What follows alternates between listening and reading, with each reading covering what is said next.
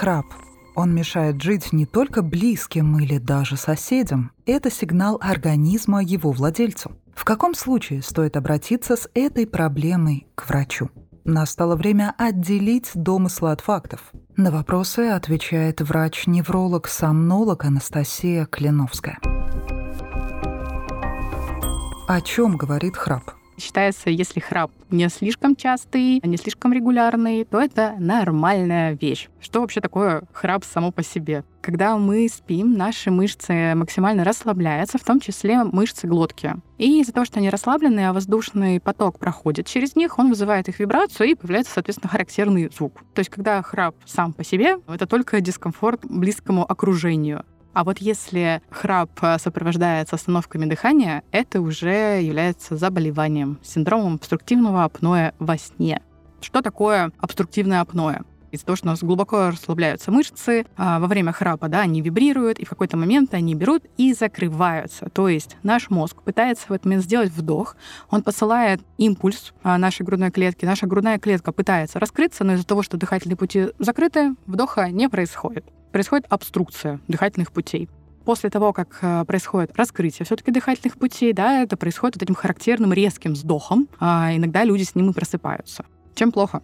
Тем, что в этот период э, наш организм не дышит, у нас снижается сатурация, а наш мозг воспринимает это тоже как стресс-реакцию, он же понимает, что вы должны дышать, вам нужен кислород. А глупый человек пытается не дышать. Поэтому происходит выброс кортизола, там происходят скачки пульса, скачки давления, происходит нарушение нормального ритма. То есть это стресс-реакция, которая происходит у человека во время сна. В принципе, если это происходит разово, да, эпизодически за ночь, потому что а, считается даже нормальная физиология человека, когда человек спит на спине, это может приводить к таким эпизодическим апноэ.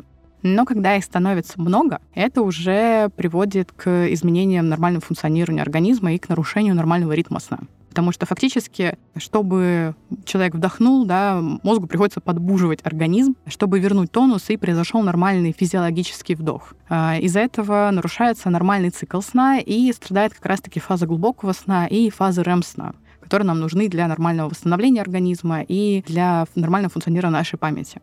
Пациенты с синдромом обструктивного апноэ обычно не жалуются на вот эти остановки дыхания. Очень редко, когда приходит человек на прием и говорит, что я не дышу во время сна. Чаще всего это либо приходят их партнеры, соседи, родственники, говорят, что я слышу, как не дышит, а потом резкий вздох. Но тоже нечастая история.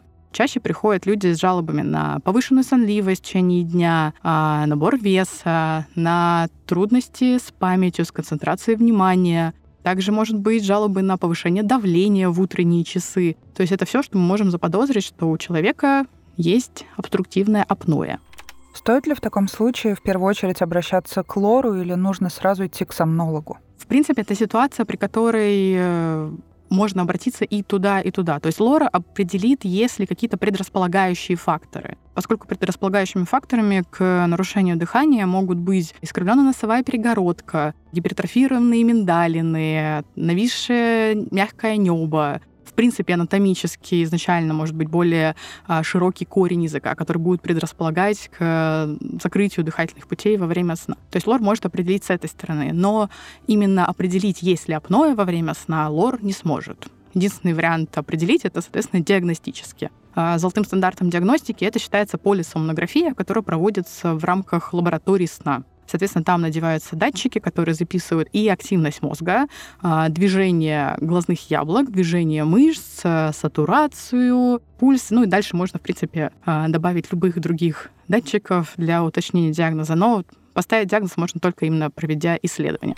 Какие факторы риска существуют и чем опасна эта патология? Просто на самом деле с храпом-то хуже всего именно апноэ. И в большинстве своем у нас в стране об этом никто не знает. К сожалению, у нас об этом даже не знают врачи потому что нормального обучения, в принципе, нарушение сна не входит в программу, да, в лучшем случае там пару минут уделят э, там, лечению бессонницы, а вот именно обструктивное апноэ, с этим еще хоть как-то сталкиваются только кардиологи. И то они уже решают следствие этой проблемы, но не саму причину. Поскольку у человека снижается концентрация внимания и нормальное функционирование, а, это, например, увеличивает риски ДТП, и считается, что от 4 до 7 раз увеличивается риск заснуть за рулем, и, соответственно, риски ДТП за рулем увеличиваются. Это как раз ситуация, где человек просто не замечает и резко засыпает, при том, что вроде бы выспался и был бодр и весел до этого. Также это плохо тем, что по некоторым данным до 30% увеличивают риски сосудистых катастроф по типу инфарктов и инсультов при этом даже в молодом возрасте, потому что обструктивное апноэ, оно не щадит никого. Страдают люди, которые работают да, на точном предприятии, где им нужно быть максимально сконцентрированными. Также обструктивное апноэ может быть у детей, Детям сон вообще максимально важен, поэтому дети-то и спят дольше по времени, потому что их мозг в этот момент формирует э, все новые связи, все, что они узнали за день. А если не происходит нормального сна из-за того, что у них происходит апноэ, у них будет снижаться успеваемость, им будет тяжелее концентрироваться, тяжелее учиться, просто потому что у них закрываются дыхательные пути во время сна. Какие есть самые простые способы решения проблемы с храпом? Если это просто храп, который как звуковой феномен, и который мешает вам и вашим близким. Самые простые вещи — это капы специальные для храпа. Есть капы, которые засовываются в рот, есть специальные конюли в нос. Также рекомендуется, особенно людям, которые привыкли спать на спине, и у которых более выраженный храп на спине, спать с приподнятым головным концом. То есть мы просто механически подраскрываем дыхательные пути, а меньше вероятности того, что они закроются, и меньше будут вибрировать во время сна. Выпуск дослушан тобой до конца, и это уже второй эпизод подкаста «Домыслы и факты» с сомнологом. Если вдруг вы пропустили первую часть, то обязательно послушайте выпуск «Сомнолог. Как приручить сон».